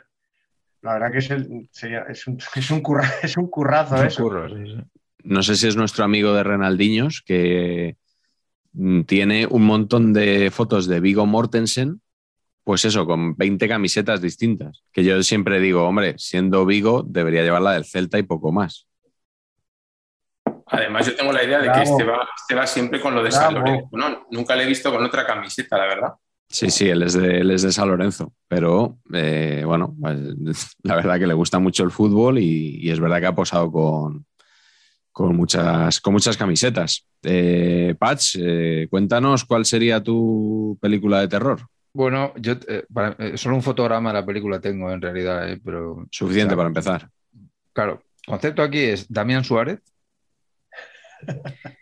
en modo eh, muchachada nui, o sea, ¿sabes? Como cuando hacía Joaquín Reyes Celebrities, ¿os acordáis? No. Esta cosa de que- Celebrities. No, de que está así, Damián Suárez hace. ¿Sabes? ¿No? Entonces, eh, a, la que hace, a la que hace eso, ah, claro, el- el- imagínate el espanto televisivo, ¿no? O sea, ¡fua! ¿no? No sé, el drama, el terror, el pánico, ¿no? ¡Ah! Las hordas de, personas corriendo, saliendo las avenidas, ¿no? Y yo con eso ya tendría, ¿no? El, El punto cogido, lo- pues fíjate, Paz, te voy a decir, échale un vistazo al partido de hace un par de semanas que Mata se dejó caer y estuvo en el suelo, bueno, estilo, iba a decir estilo como el anterior entrenador del, del Getafe, se me ha ido ahora el santo al cielo. Bordalás. Bordalás. bueno, estilo Bordalás, pero no, es est- estilo Quique Sánchez Flores.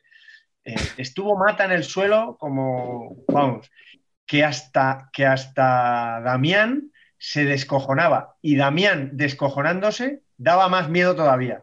correcto. Tienes que ver esa, esa risa, no sé si lo visteis esa imagen, Mata en el suelo Servicio ahí, de documentación. haciéndose longis y, y- y Damián mirándole y diciéndole, pero tío, o sea, esto ni yo, ni, yo me, ni yo me atrevo a tanto, que ya llevas cinco minutos tirado, tío, levántate, que no te han hecho nada.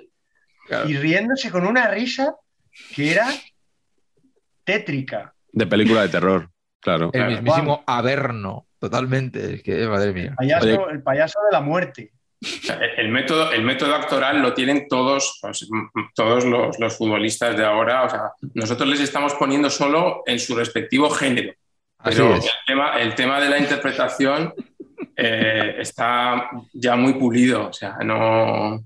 Como no tenemos la imagen esa de Damián riéndose, vamos a ver la repetición del momento en el que Patch ha escenificado el fotograma de su película. Pero bueno, Ahí ¿qué lo tenemos. Ahí, lo tenemos a cámara lenta, sí, señor. Pero qué necesidad hay de esta mierda. todos, si Ahora, queréis. Me ha encantado cómo, cómo te has puesto de perfil. O sea, Sí, sí, muy natural, muy bien. y has entrado en cuadro perfectamente, ¿eh? porque podías haber hecho. Nos faltas tú por decirnos tu peli de terror. Pues a ver, eh, me he tirado por, también por lo feo. Yo creo que nos hemos ido todos un poco por lo mismo. Y yo recuerdo, ya ha salido también aquí, que bueno, mi padre le llamaba así porque le llamaban así los compañeros, y hemos hablado de él, de Paco Fortes, Sí, y le llamaban el feo. Y, y- y era un jugador que fue del Barça, luego del Español, luego del Valladolid y luego hizo carrera en el, en el Farense. Y llegó a ser presidente y estuvo, tuvo luego líos con la ley. Yo creo que se cegó de poder, se, se llenó de poder. ahí. el precio del poder se titularía. Hombre, para una peli de terror no, no pega mucho.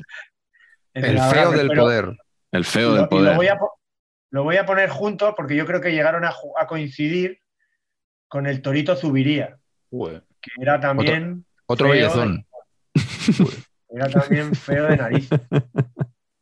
Y entonces yo creo que, que, también más que de terror vayan a ser también un poco de, de, comedia o de ciencia ficción, porque era un poco el Ete y el Otto de los hermanos, de los hermanos Calatrava. Madre mía, pues podían ser el Torito Zubiría y, y Paco Fortes, dos míticos de los años 70 y, 80. El ET y el los pobres no eran muy... Hay una historia que corre por ahí también de que tenía la dentadura postiza y, se la escondieron sus compañeros y apareció en una ensalada, en una concentración. También esa, esa, anécdota también, también corría por ahí. Pero como, dejas esto ahí para el final ahí como un poquito de soslayo, o sea, esto es el tema principal, de la, esto es lo que hay que vender al productor.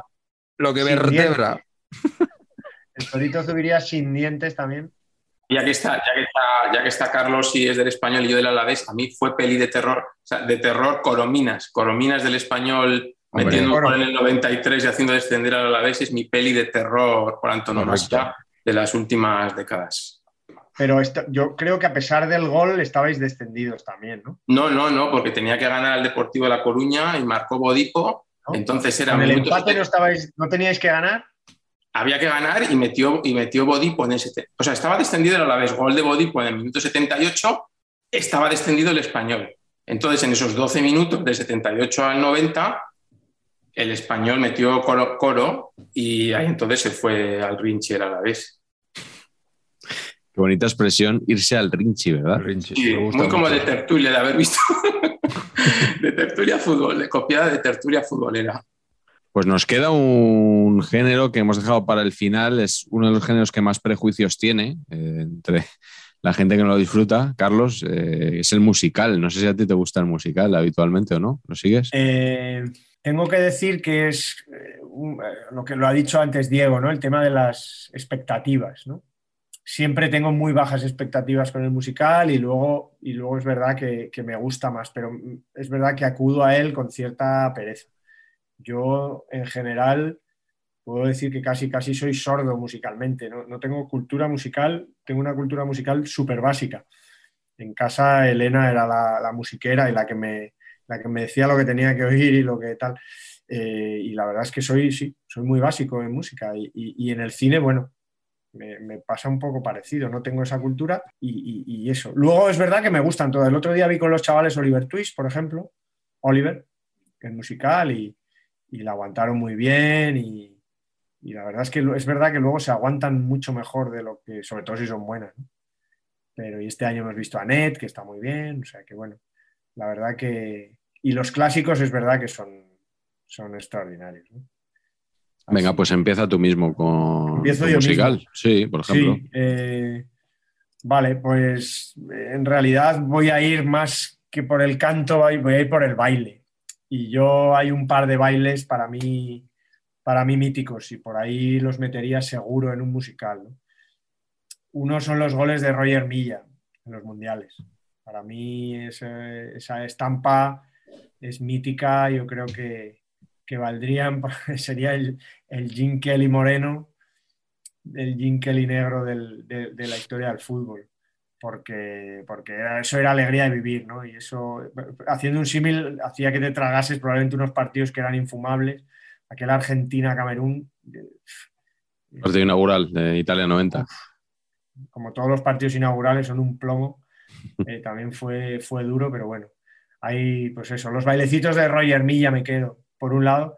Y por otro lado también voy a ir con otro bailecito más puro, más de juego. Y me quedo con, don Manuel Francisco dos Santos Mané Garrincha, que yo creo que realmente bailaba jugando al fútbol.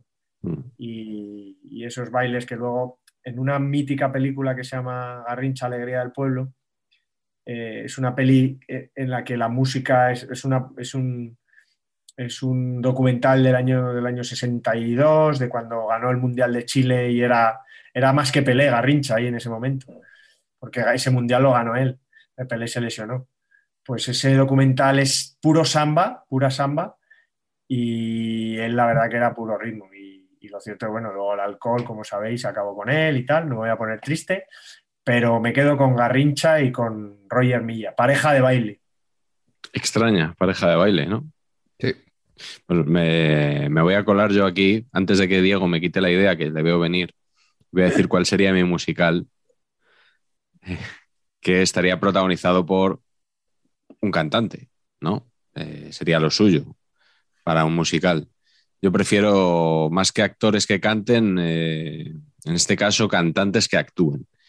Y yo elegiría a José Rodríguez, que es eh, un cantante, sería, sería un poco un cruce entre ocho millas y ha nacido una estrella.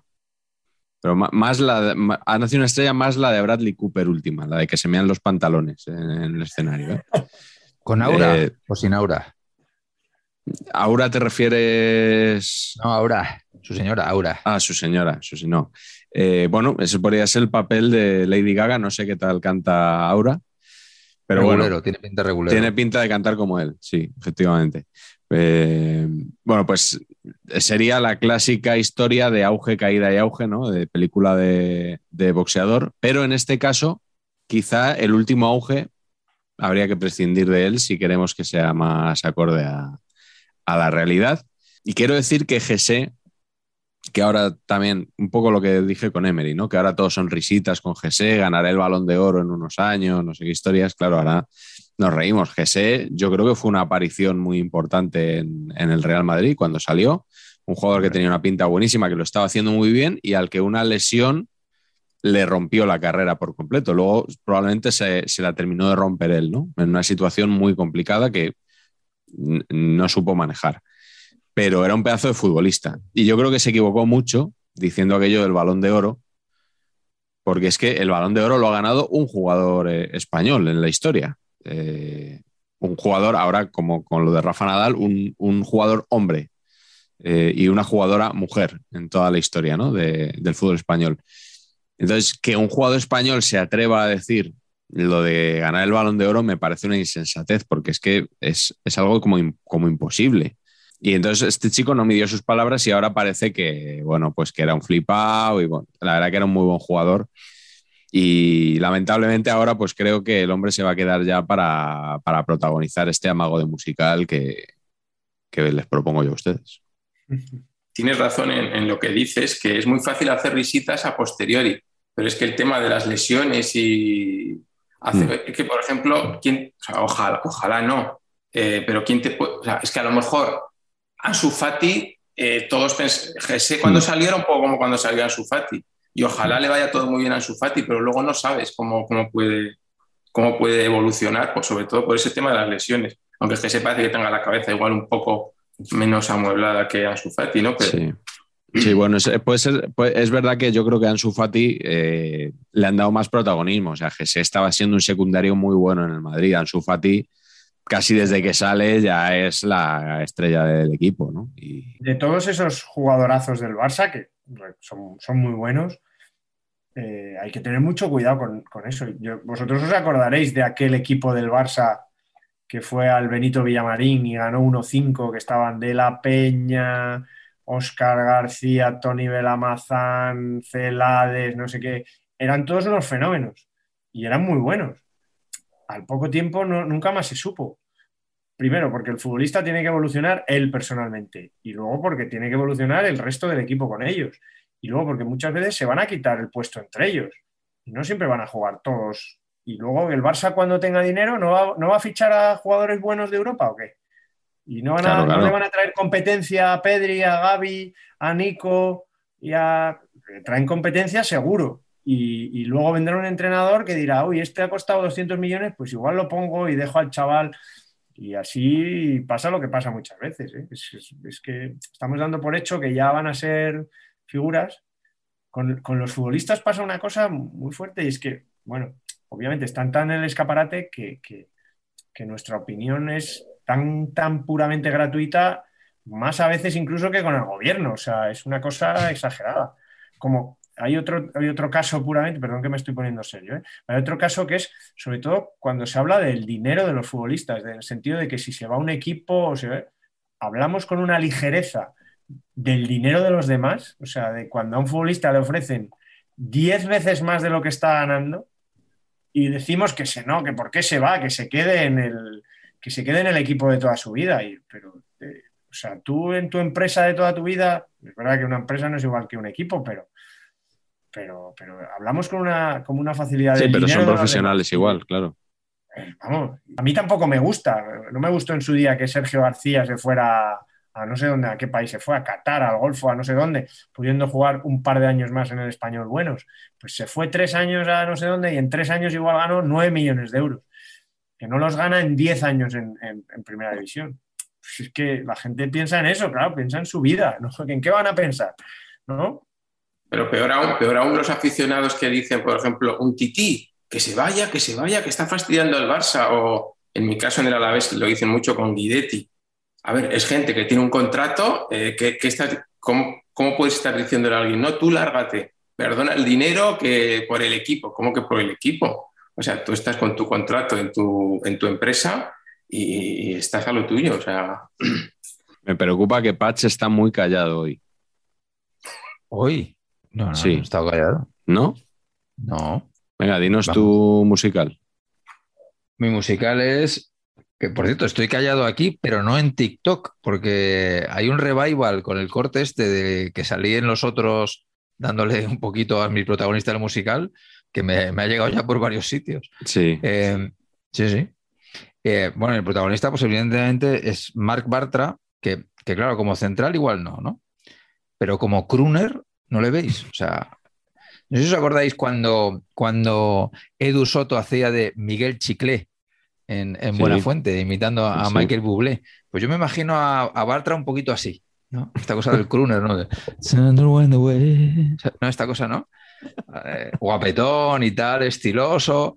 Eh, y luego, ¿no? Una serie de, coristas por detrás, ¿no? Un poco rollo Lina Morgan entrando, uh, saliendo. Y yo creo que tenemos ahí un armazón muy importante, ¿no? Sí, sí. Como, como central igual no, ¿verdad? Claro, como central, pues es como que a mí me gusta Bartra, ¿eh? Pero es la dirección de arte, otra vez, amigos, la dirección de arte es que es demasiado guapo. No puede ser tan guapo y ser central, no, es que no, no intimidas. Yo creo que hay que ser un poquito para mí el, prototipo de, la cara de un central es Bellido, el que juega en Compostela. Es, esa persona, ¿no? Esa persona que, ha sido golpeada varias veces. La nariz tiene, no, tiene una sola curvatura, tiene, por ejemplo, tres, ¿no? De esto que hace un poco así. Eh, es esta cosa en que Bartra. Es que Bellido, la guardia Tocornal, podría Tocornal, sí, sí, Tocornal. también, correcto, correcto. El mismo Higinio. La, guardia, la guardia te vale, ¿no? La, guardia me vale. Y Higinio, si recuerdan, esa cosa armarística, ¿no? De tres puertas. Eh, pero ¿Higinio el de Numancia? No, Higinio el del Murcia, el central ah. del Murcia y del Valencia. Hay un delantero del, Numancia reciente, Higinio, también. Eh. Es que Higinio medía 1,90 cuando los centrales medían 1,76. Entonces, si tú ves las fotos de, de un Valencia, de un Murcia, es todo así de repente. Higinio gigantesco y, eh, y, los demás. Y Bartra, aparte de que es muy guapo, es que es muy pequeño, es muy delgado, es como que, uy, no es. Pero ahora canta eh, rollo Kruner, lo veo, pero vamos, impecabilísimo. Lo que pasa es que Bartra eh, estaría ascendiendo en la lista de éxitos y en el último momento llegaría Gareth Bale y le se pondría el primero, claro. Así es, así es. Me ha costado pillarlo. Representando, representando a Gales en Eurovisión, claro.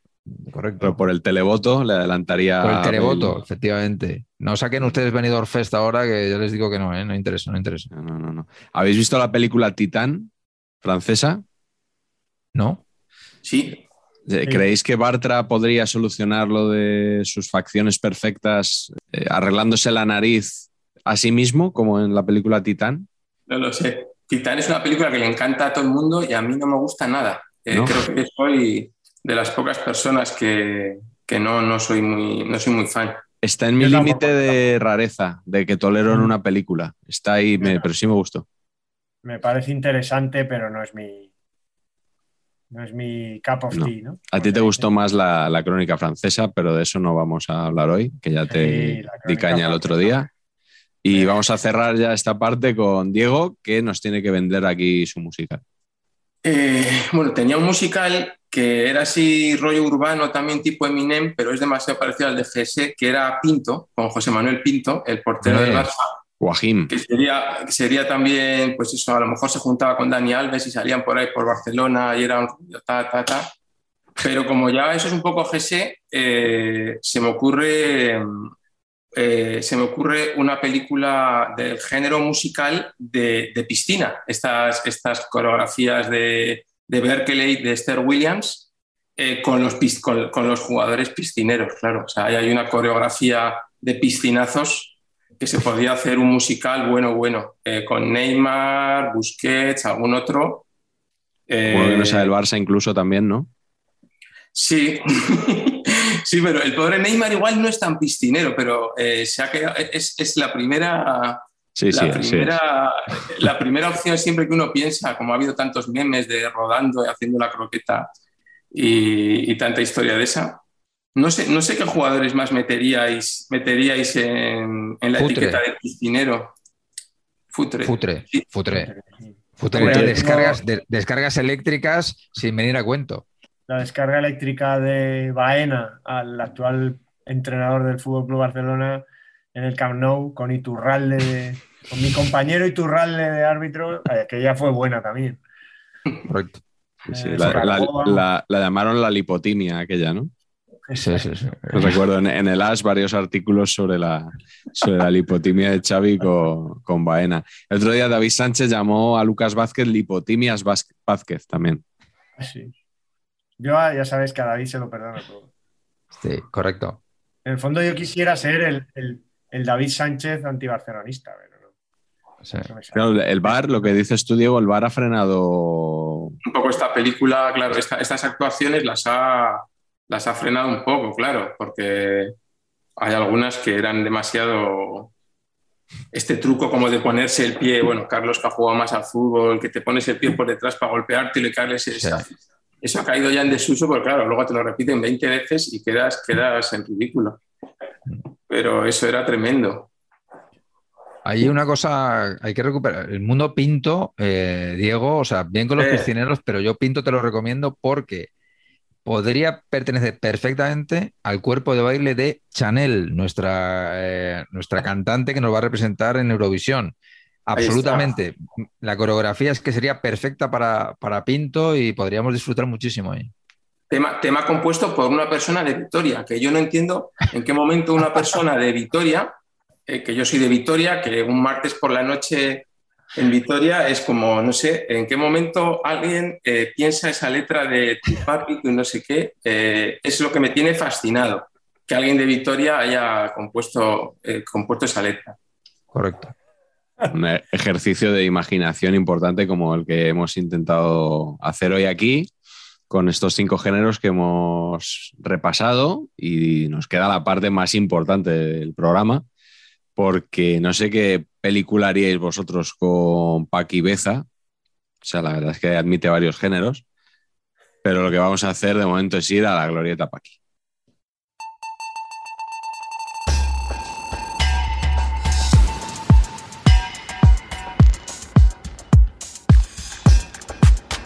Aquí estamos en la Glorieta Paqui, hoy engalanada para la ocasión con un montón de carteles de cine. No sé si habrá algún cine cerca de la Glorieta Paqui.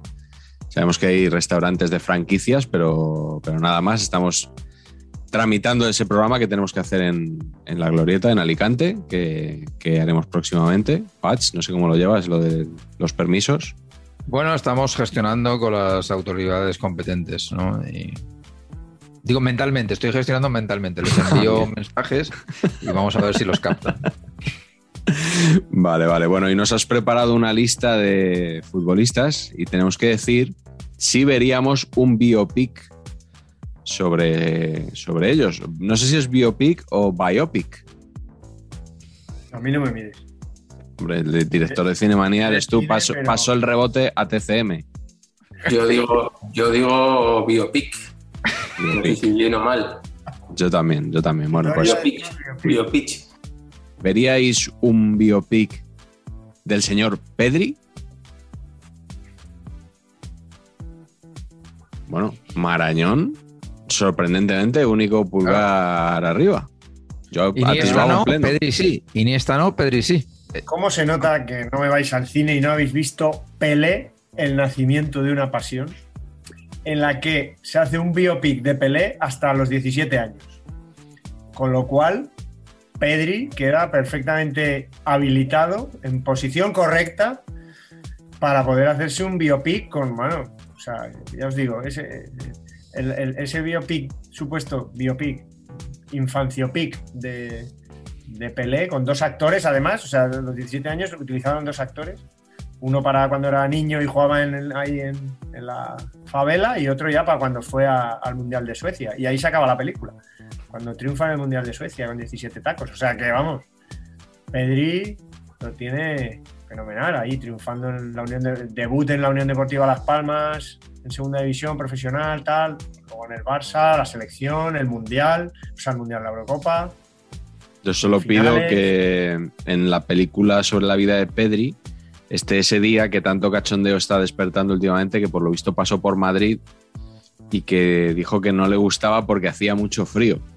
O sea, podríamos hacer, tener una especie de reedición de Nanuk el Esquimal con Pedri pasando frío en la capital de España, ¿no? Oh, sería precioso. Canario, venir a Madrid sí que es un cambio, ¿eh? Sea como fuere, debería tener prórroga el, el, el, sí, sí, sí, Absolutamente. De verdad, qué grande. Ojo, con guion de, de, Agredano, imaginaros. Guión de Agredano, sí, señor. Sí, señor. Cuando no hace un artículo de tetas, cuidado. Correcto. Correcto. Sí. Sí, sí, bueno, es que él siempre hace artículos de tetas, lo que pasa es que a veces que, que son más explícitos que otras, pero... y hay veces que, las tetas están más de moda por lo que sea, y entonces engancha bien con el, claro. con el trending topic. con el TT, ¿no? La teta engancha con el TT. Siguiente nombre de la lista, Arturo Vidal. Yo claramente sí, a mí me gustó mucho Sans of Anarchy y creo que la biografía de Arturo Vidal me iba a interesar, a Diego también, ¿verdad? Sí, y además ya hay una peli que considero casi biografía de Arturo Vidal que es Apocalipto, que es, eh, un, poco, es un poco eso. Yo la, vería perfectamente la biografía de Arturo Vidal. Me sorprende que Patch haya sacado pulgar hacia abajo. El corazón de algún rival. Sí, me pasa como con Simeone. O sea, haré todo lo posible por no verlo, pero acabaré viéndolo. Entonces, así, a priori, no. No me interesa, pero nada. Bueno, pues siguiente nombre de la lista, a ver si os interesa o no. Hierro primero. Yo, yo sí, para enterarme de, quién era este hombre, porque conocemos a Hierro segundo, Manolo, y a Hierro tercero, Fernando, pero a este no. Diego le ha dado para abajo, no sé por qué. Eso es eh, error, he votado mal. He votado mal porque pensaba que Hierro primero era Fernando y Hierro segundo era Manolo. O sea, desconocía que hubiera un tercero y entonces sí, o sea, son. No tengo más pulgares. Yo de esto me enteré escribiendo Saber y Empatar porque me lo dijo Patch. O sea, yo igual tenía fichados solo a Manolo y a Fernando, nada más. Correcto. tengo que decir, eh, Miguel, que esto te gustará. bueno, igual, igual estabas tú. Yo estuve en una cena con. Eh, vamos a ver, que me centre. Manolo Hierro. El capo de ESPN. Palomo. Palomo. Eh, y, joder, nuestro amigo Alexis Martín Tamayo. Mr. Chip, pues sí, puede ser, puede ser. Yo coincidí con Fernando Palomo en una cena, aunque no hablé mucho con él. Y con Manolo Hierro yo creo que coincidió también varias veces. O sea que sí, puede que fuera una de, las que hacíamos en The Quip hace tantos años. Tengo que decir que Manolo, que colaboraba en Onda Cero, ahora Sí, en Radio Estadio, luego se fue a Georgia, allí a trabajar a un club. Y ahora le tengo un poco perdida la pista. También. Era simpático. Muy simpático, Manolo, Hierro, muy simpático, muy divertido, sí, sí, sí. Yo ocurre con él en el Málaga, muy simpático, mucho. Ah, mira. Muy simpático también es nuestro siguiente nombre, Usman Dembélé. A ver, Marañón. Marañón para abajo como yo. A ver, eh, Pach y Diego, por favor, convencednos de que, de que hay algo que ver. Pero ¿cómo nos, nos, interesa esto? ¿En serio? ¿Me decís de verdad que nos interesa esto? El rollo de tengo gastroenteritis, no me entero de nada, nadie sabe que me caso, ni siquiera saben que tengo novia. ¿Nos interesa en serio? Es que tú eres muy el, suelo, el otro día vi que dormía en el suelo porque le gustaba más Todas estas cosas no nos interesa en serio lo que hay dentro de, si es que hay algo dentro de esta cabeza, nos interesa. En los años 70 y en los 80 habrían dicho que se comían los supositorios. es algo que se decía muy a menudo de los de muchos jugadores extranjeros de la Liga Española. A mí es que me interesa más, me interesa más Dembélé en su casa que en el campo, prácticamente. Totalmente de acuerdo, sí, señor Diego, exacto, es eso. Bueno, bueno, pues me, habéis convencido al final. Pulgar para arriba a Dembélé. No sé si me vais a convencer ahora con Juan Señor. No sé por qué, o sea, me ha sorprendido este nombre aquí. Es como el nombre que no te esperas en mitad de la lista. Para no tener que dar explicación, es un tío, fenomenal. Es un tío que, que, tú imagínate un tío que, que, todavía le han dicho el gol de señor y que donde va le pregunta, tú eres el del gol, del gol de señor. Y señor, sí, soy yo. Sí, señor. entiendo que, que los primeros 15 años medio te hace gracia, los siguientes 45 ya te cansa un poco, ¿no? Entonces, ¿no? Ver un poquito esta, esta, esta evolución, ¿no? Por cierto, creo que jugó en el Alavés, ¿no? Sí, sí, claro que jugó. Por eso levantó el pulgar. No sabía que luego había marcado un gol en mal. Pero se, se, habla poco de que Juan Señor es el señor señor. Claro. se dice eso? Claro, es que naming, impecable. Hablamos de Juan Señor como si, como cualquier cosa. Oiga, es el señor señor. El señor, claro que sí. como suele pasar, ¿no? No, y además es es una película clara. O sea, es, es meter. La peli empieza con él metiendo el gol y, ya empieza toda, como toda su vida. ¿eh? Claro. Pero me ha gustado lo que ha dicho Patch, me ha gustado más también. o sea, el San Benito del gol del señor, el gol del señor. Dejadme en paz, ya quiero vivir. ¿En qué momento metí, en qué hora metí yo el, gol de señor? joder, eso es lo que le pasaba al de Evasión o Victoria.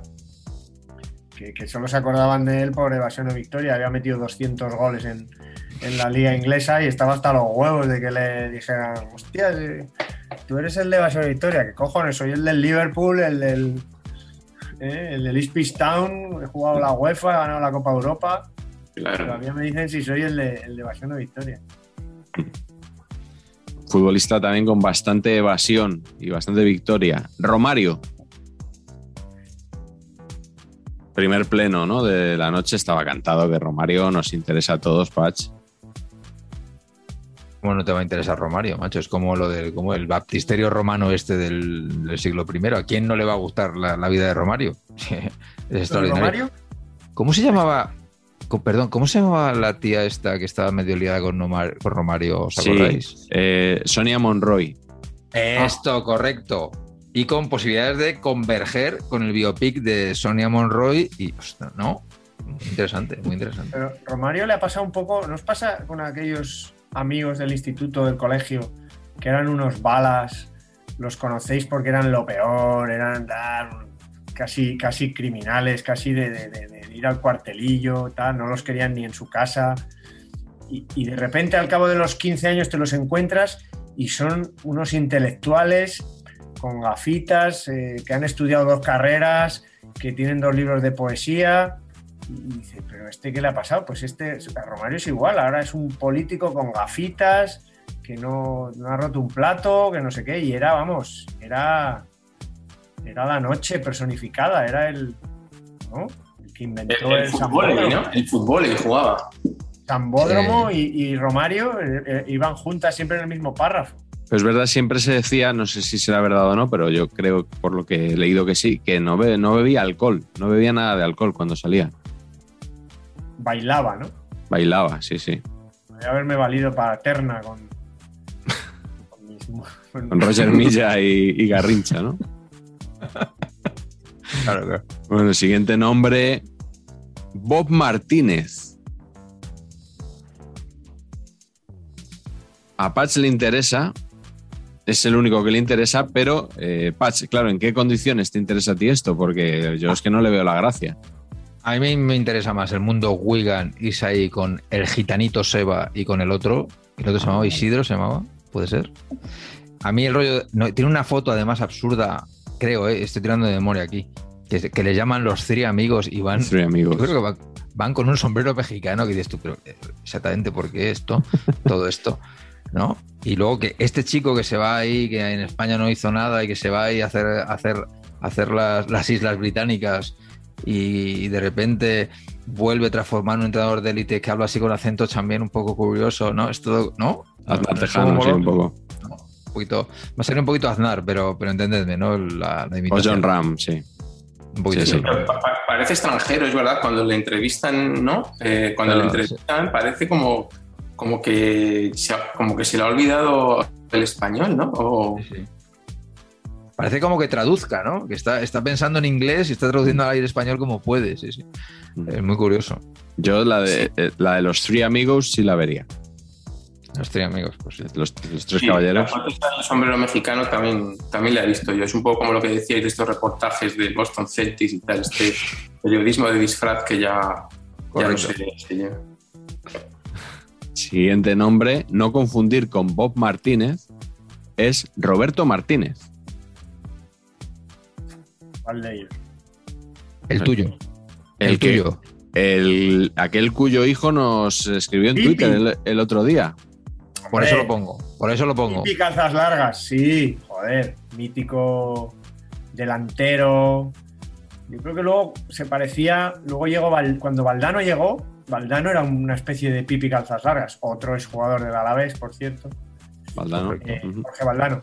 Eh, sí, joder, Roberto Martínez llegó al Español, luego fichó por el Madrid, estuvo muchos años y luego acabó en el Español, ahí coincidió con mi padre y, y es padre de un periodista argentino que, que la verdad que nos quiere mucho y al que yo conocí de crío y luego con los años pues eh, tengo una relación de Twitter con él y es un tipo estupendo y sus padres eran unos tipos estupendos. Yo me acuerdo de haber ido alguna vez a su casa al salir del cole, pues porque nuestros padres coincidían o cosas así y, luego la vida nos ha unido gracias a, a Twitter como a los que estamos aquí también en parte. Así que sí, sí, vamos, Roberto Martínez, yo, yo creo que se retiró, volvió a Argentina, tuvo un supermercado, bueno, pues, una vida de jubilado y está vivo y lo curioso, lo, lo curioso para mí es que con un padre perico y del Madrid, el hijo es muy, muy, muy barcelonista. Pero se lo vamos a perdonar. Dra- drama total. Pero en cualquier caso, los van a perdonar porque comentó el otro día en Twitter que si este programa se hiciera en Argentina, esto sería un hit que arrasaría. ¿no? Eh, Pero no es un hit.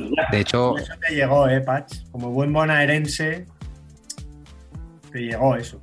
No, hombre, mucho, mucho. Y además que eh, lo suyo sería que nos apuntáramos eh, en la academia a Antoñito Ruiz de, de acento argentino fake, El lunfardo. ¿no? Para, ¿no? Para intentar avanzar en este terreno, ¿no? Oye, tío, Roberto Martínez, ¿Roberto Martínez era oriundo pata negra o oriundo de estos de pasaporte trucho? ¿Esto sabemos? Ah, amigo. Ahí es verdad, fíjate, no lo he indagado nunca. Probablemente sí tenga abuelos, abuelos españoles. Porque jugaba, tenía, era ficha de oriundo, ¿eh? Jugaba como, Sí. como oriundo. Sí, sí, es verdad. Y último nombre de la glorieta de hoy, Juan Castaño Quirós, Juan L. El pichón de roces. Otro pleno, sí señor. Es que Sí, esto, La lo que película podría esta, ser. esto. ¿eh? ¿no? El pichón de roces, no Se titularía así, ¿no? No es película, es, es serie de 25 capítulos. Esto no es película, amigos. Partido a partido haría la serie. To- Todos sus 400 partidos en primera. Jugador con, con mucho talento, ¿eh? A mí me gustaba, me gustaba jugadorazo. muchísimo. Muchísimo. A mí también, pero mucho. Y me acuerdo que el Barça fue por él o algo así. En vez de fichar a él, ficharon a Iván Aña o algo así. A Sí, Iván. Iglesias. Iván Iván- Iglesias. Iván Iglesias, perdón. Iván era Iván Oviedo. Tenían como un es. acuerdo con el Sporting y entonces de, de los jugadores que podían fichar, Cruyff dijo Iván Iglesias. Bueno, lo- como decimos siempre, un genio del fútbol que también dejó sus cagaditas por el camino, ¿no? Está bien que, que digamos que has dicho antes lo de la segunda edición de Parecía un buen fichaje también. No. Pero Ah, ahora que has dicho, vea, de Patch, eh, es verdad. Fíjate, para que digas que estoy todo el día con el autobombo, se me ha olvidado decir que parecía un buen fichaje, también ha tenido segunda edición ocho años después, perdón, nueve años después de la primera. Por eso te sabías bien lo de Juan L, cabrón. Claro. Será por eso, ¿no? Estoy vendiendo muchos libros gracias a este canal, ¿eh? Eh, Muchísimos libros. ¿Sí? eh, no, pero bueno. No, pero bueno, lo que hay que decir, ¿no? O sea, ¿tú, tú no has visto a los del chiringuito cómo venden ellos sus, sus datos? Que cuando, cuando hacen una encuesta en Twitter, o sea, eh, conectan con Fermín. Ah, Fermín, eh, ¿cómo va la encuesta? Mm, Josep, he puesto la encuesta hace 10 segundos y tenemos ya 3.500 comentarios. Y todos, oh, 3.500, oh, 3.500. Increíble, increíble. ¿Qué pa- espera, espera, eh, Josep, 3.700. Oh, qué locura, qué locura. Entonces, hay que contar así las cosas, ¿no? Hay que exagerarlas un poco. Yo ya estoy aprendiendo esto.